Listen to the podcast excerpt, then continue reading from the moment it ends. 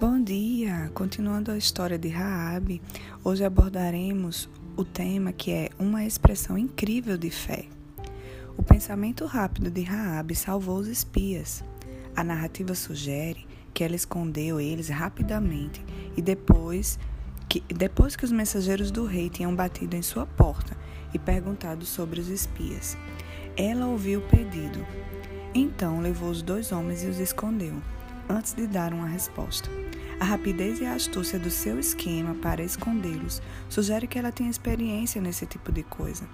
Aparentemente, os talos de linho que Raabe havia arrumado no terraço estavam lá exatamente para isso, para o caso de uma esposa ciumenta vir procurar por um cliente. Raabe tinha também tinha uma corda comprida disponível. Não há dúvida de que ela tinha facilitado fugas parecidas anteriormente. O esconderijo certamente serviu dessa vez para uma causa nobre e santa.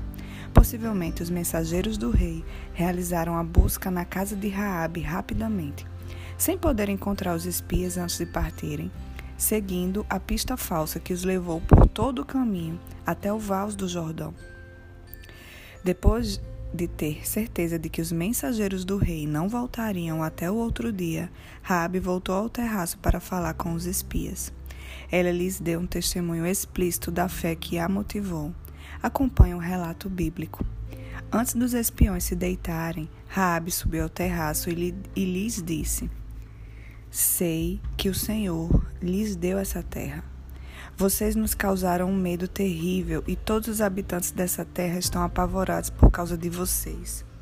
Pois temos ouvido como o Senhor secou, secou as águas do Mar Vermelho perante vocês quando saíram do Egito, e o que vocês fizeram a leste do Jordão, com Seom e Og, os dois reis amorreus que aniquilaram. Quando soubemos disso, o povo desanimou-se completamente, e por causa de vocês todos perderam a coragem, pois o Senhor, o seu Deus, é Deus em cima dos céus e embaixo da terra. Jurem-me pelo Senhor que assim que como fui bondosa com vocês, vocês também serão bondosos com a minha família. Deem-me um sinal seguro de que pouparão a vida de meu pai e de minha mãe, e de meus irmãos e de minhas irmãs, e de tudo que lhes pertence. Livrem-nos da morte. As nossas vidas pelas de vocês. Os homens lhe garantiram: se você não contar o que estamos fazendo, nós a trataremos com bondade e fidelidade, quando o Senhor nos der a terra. Então Raabe os ajudou a descer pela janela com uma corda. Josué 2, de 8 a 14. Observe que a fé de Raabe foi acompanhada pelo temor. Não há nada errado nisso. O temor do Senhor é o princípio da sabedoria. Salmo 111, 10. No caso de Raabe, o temor foi o que em parte motivou a sua fé. Ela tinha ouvido falar sobre as provas poderosas da supremacia do Senhor sobre o Egito. Ela entendeu que foi o poder do Senhor e não simplesmente a força militar que tinha triunfado sobre Seom e Og, dois reis temíveis dos amorreus. Josué 2:10. Ela provavelmente entendia algo a respeito da autoridade soberana de Yahvé sobre Israel, a partir dos contos que relatam os 40 anos no deserto. O medo que ela tinha era saudável. Ele a tinha convencido de que Yahvé era de fato o único Deus verdadeiro. O salmista escreveu: Anunciarão o poder dos teus feitos temíveis, e eu falarei das tuas grandes obras. Salmo 145, 6. Esse é exatamente o tipo de testemunho que tinha levado Raabe a crer. Os espias fizeram um juramento de tratá-la com bondade quando conquistassem a cidade, mas lhe deram uma condição. Ela tinha que pendurar um cordão vermelho na janela, onde ela os desceu. Josué 2, de 17 a 18. Isso marcaria a casa dela diante de todo Israel, e todos dentro da casa seriam poupados quando a cidade fosse derrotada. A palavra hebraica para cordão, no versículo 18, é diferente da palavra para corda, no versículo 15. Esse cordão se tratava de uma faixa de fios entrelaçados usada para decoração. A cor facilitaria a visualização desde a parte de baixo do muro. Tanto sua aparência como a sua função faziam lembrar do sinal vermelho do sangue derramado no batente das portas durante a primeira Páscoa. Muitos comentaristas acreditam que essa cor também seja um símbolo tipológico do sangue do Cordeiro Pascal.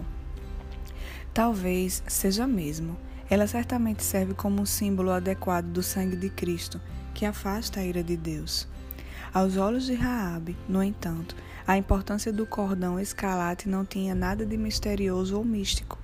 Era um símbolo simples e conveniente que podia marcar sua janela discretamente, de modo que sua casa seria facilmente diferenciada de todas as outras em Jericó. Depois de formalizar esse acordo para proteger a casa de Raabe e selar o compromisso com o juramento, os espias desceram secretamente na escuridão pela corda para o vale do lado de fora dos muros de Jericó.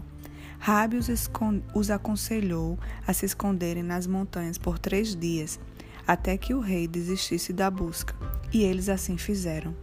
A Bíblia diz: Estes, os perseguidos, os procuraram ao longo de todo o caminho e não os acharam. Quando os homens finalmente retornaram a Josué, o relatório foi bem diferente daquele que os dez espias infiéis tinham apresentado a Moisés durante 40 anos, é, a Moisés 40 anos antes.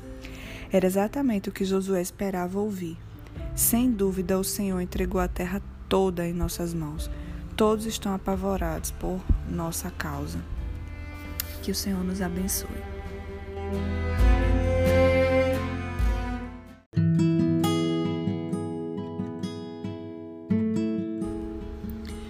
Bom dia! Hoje começaremos a falar sobre Ruth e o tema é Lealdade e Amor. O teu povo será o meu povo e o teu Deus será o meu Deus. Ruth 1,16 O livro de Ruth no Antigo Testamento é uma história perfeita de amor em formato compacto. Não é um conto épico, mas uma história, uma pequena história. Todo o relato se desenrola em 83 versículos. Mesmo assim, ela passa por todo o leque de emoções humanas, desde a angústia de partir o peito até o auge do triunfo do coração alegre. A vida de Ruth foi a experiência verdadeira e histórica de uma mulher genuinamente extraordinária. Foi também um retrato perfeito da história da redenção, contada com símbolos vivos e inspiradores. A própria Ruth traz o perfil adequado de todo pecador. Ela era uma viúva estrangeira que foi morar em uma terra estranha. Trágicas circunstâncias a reduziram a uma pobreza deplorável. Ela não era somente marginalizada ou exilada, mas também era carente de tudo, reduzida a um estado de miséria total, do qual ela nunca esperaria ser resgatada por nada nesse mundo. Em sua total necessidade, ela buscou a graça do parente mais próximo de sua sogra. A história sobre como a vida foi transformada é uma das narrativas mais profundamente emocionantes de toda a Bíblia. Sua ruína. A história começa bem próxima ao final da época dos juízes, no Antigo Testamento. Aconteceu cerca de um século antes de, da época de Davi, em um período que era geralmente caracterizado pela anarquia, pela confusão e pela infidelidade à lei de Deus. Também havia uma fome extrema em Israel naqueles dias. Somos apresentados à família de Elimeleque no livro de Ruth, Ruth 1, de 1 a 2. Elimeleque tinha uma mulher, Noemi, e dois filhos, Malom e Quilion. A cidade natal deles era Belém, famosa como local do sepultamento de Raquel, esposa de Jacó. Gênesis 35, 19. Belém, nas gerações futuras, ganharia uma fama mais duradoura, como local do nascimento de Davi, e depois, obviamente, como local do nascimento de Cristo. A história da família de Elimeleque tornou-se um elo importante na corrente que liga a linhagem messiânica a Belém. A fome em Israel forçou Elimeleque e sua família a buscar refúgio em Moabe. Do mesmo modo que uma fome semelhante certa vez tinha levado Abraão ao Egito. Essa época deve ter sido muito desesperadora, porque até mesmo Moabe era uma região desolada na maior parte do tempo, um planalto ladeado a oeste pelo Mar Morto e a leste por um deserto bem árido. As suas fronteiras, no norte e no sul, eram duas gargantas profundas de rio, o Arnon e o Zered, respectivamente, e elas ficavam praticamente secas por boa parte do ano. Moabe era fértil, mas era seca, e por isso a terra era, em grande parte, desprovida de árvores, mas adequada para a pastagem de ovelhas e cabras. Os moabitas eram descendentes da filha mais velha de Ló, por meio do seu relacionamento incestuoso com o próprio pai. O filho nascido dessa união ilícita foi chamado de Moabe. Ele era, obviamente, um primo de segundo grau de Jacó. Lembre-se que Ló era sobrinho de Abraão. Porém, apesar de seus ancestrais serem parentes próximos, os moabitas e os israelitas geralmente desprezavam um ao outro. Na época das peregrinações de Israel no deserto, as mulheres moabitas seduziram de propósito os homens israelitas. Depois incitaram a participar dos sacrifícios a deuses idólatras. Números 25. Moabe era a mesma nação cujo rei, Balaque, contratou o profeta mercenário Balaão para profetizar contra Israel. Por isso, por todo o Antigo Testamento, as relações entre Israel e Moabe variaram do conflito inquieto para a completa hostilidade. Os moabitas adoravam um deus chamado Quemos. Ele era a divindade principal deles, mas Números 25, 2 sugere que eles também adoravam muitos outros. A Bíblia chama Quemos de abominação de Moabe. 1 Reis 11, 7 e 2 Reis 23, 13. A adoração desse ídolo era grotesca, envolvendo às vezes sacrifícios humanos. 2 Reis 3, 26 e 27. Como os acontecimentos de Números 25 sugerem a adoração moabita, sugerem a adoração moabita era também cheia de referências eróticas e de conduta indecente. O paganismo moabita tipificava tudo que é abominável sobre a idolatria. A cultura moabita praticamente resumia tudo que os israelitas fiéis deviam rejeitar. Portanto, somos levados a ficar um tanto chocados e revoltados pelo fato de que Elimeleque e sua família buscaram refúgio em Moabe. Elimeleque era um fazendeiro em Belém, importante o suficiente para ser chamado de nosso irmão pelos anciãos daquela cidade. Ruth 4, 2, 3. Seu nome significa O meu Deus é Rei. Esse fato, além da fé e do caráter de Noemi, sugere que ele e sua família eram judeus devotos, não pessoas mundanas descuidadas. O fato de Elimelech ser tomado, ter tomado a atitude de levar a sua família para Moabe, é um sinal de quanto a fome era assustadoramente severa. A terra de Israel, evidentemente, estava seca, tanto espiritual quanto fisicamente, e os tempos eram desesperadores. A tragédia rapidamente se acumulou nessa família. Em primeiro lugar, Elimelec morreu em Moabe, deixando Noemi viúva, com a responsabilidade dos dois filhos. Felizmente para ela, Malon e Quilion estavam chegando à idade adulta e logo casaram. Infelizmente, as mulheres que eles tomaram eram moabitas. Ruth 1, 3 e 4. Nenhum israelita devoto teria considerado promissor um casamento como esse. Os homens israelitas eram expressamente proibidos de se casarem com mulheres cananeias, para que os homens não fossem levados a cultuar outros deuses. Deuteronômio 7, de 1 a 3. O bom senso sugere que, por razões parecidas, o casamento com uma moabita também não era considerado adequado. Mesmo assim, Noemi e seus filhos devem ter se sentido pressionados pelas circunstâncias desesperadoras por isso. Noemi parece ter aceitado graciosamente essas noras. Uma era chamada Orfa, que significa teimosa, e a outra Ruth, que significa amizade. Ruth casou com Malom, Ruth 4:10 que era aparentemente o mais velho dos dois irmãos. Orfa, então, deve ter sido a mulher de Quilion. Ruth 1,4 diz que Noemi e seus filhos habitaram em Moabe por dez anos. Provavelmente esse seja o tempo total que eles passaram em Moabe. Em vez da quantidade de tempo que passou depois que os jovens se casaram, porque nenhum dos dois casais parecem ter tido filhos. Isso seria bem incomum depois de 10 anos de casamento, mesmo em tempos de fome. Enquanto isso, as circunstâncias não pareciam estar melhorando para Noemi. Na verdade, as coisas começaram a piorar. Tanto Malom quanto Quilion morreram, forçando as mulheres a cuidarem de si mesmas. Naquela cultura, essa era uma situação praticamente impossível. Três viúvas sem filhos, nem parentes responsáveis, em uma época de fome, não poderiam esperar sobreviver por muito tempo, mesmo se elas juntassem seus poucos recursos. Não sabemos qual foi a causa da morte de nenhum dos dois maridos, mas o fato de que eles pereceram é uma medida de como a vida era difícil na adversidade daqueles dias. Malon e Quilion parecem ter morrido um logo após o outro, sugerindo que eles talvez tenham sido vítimas de alguma doença muito provavelmente relacionada à fome. Noemi, Ruth e Orfa chegaram ao fundo do poço.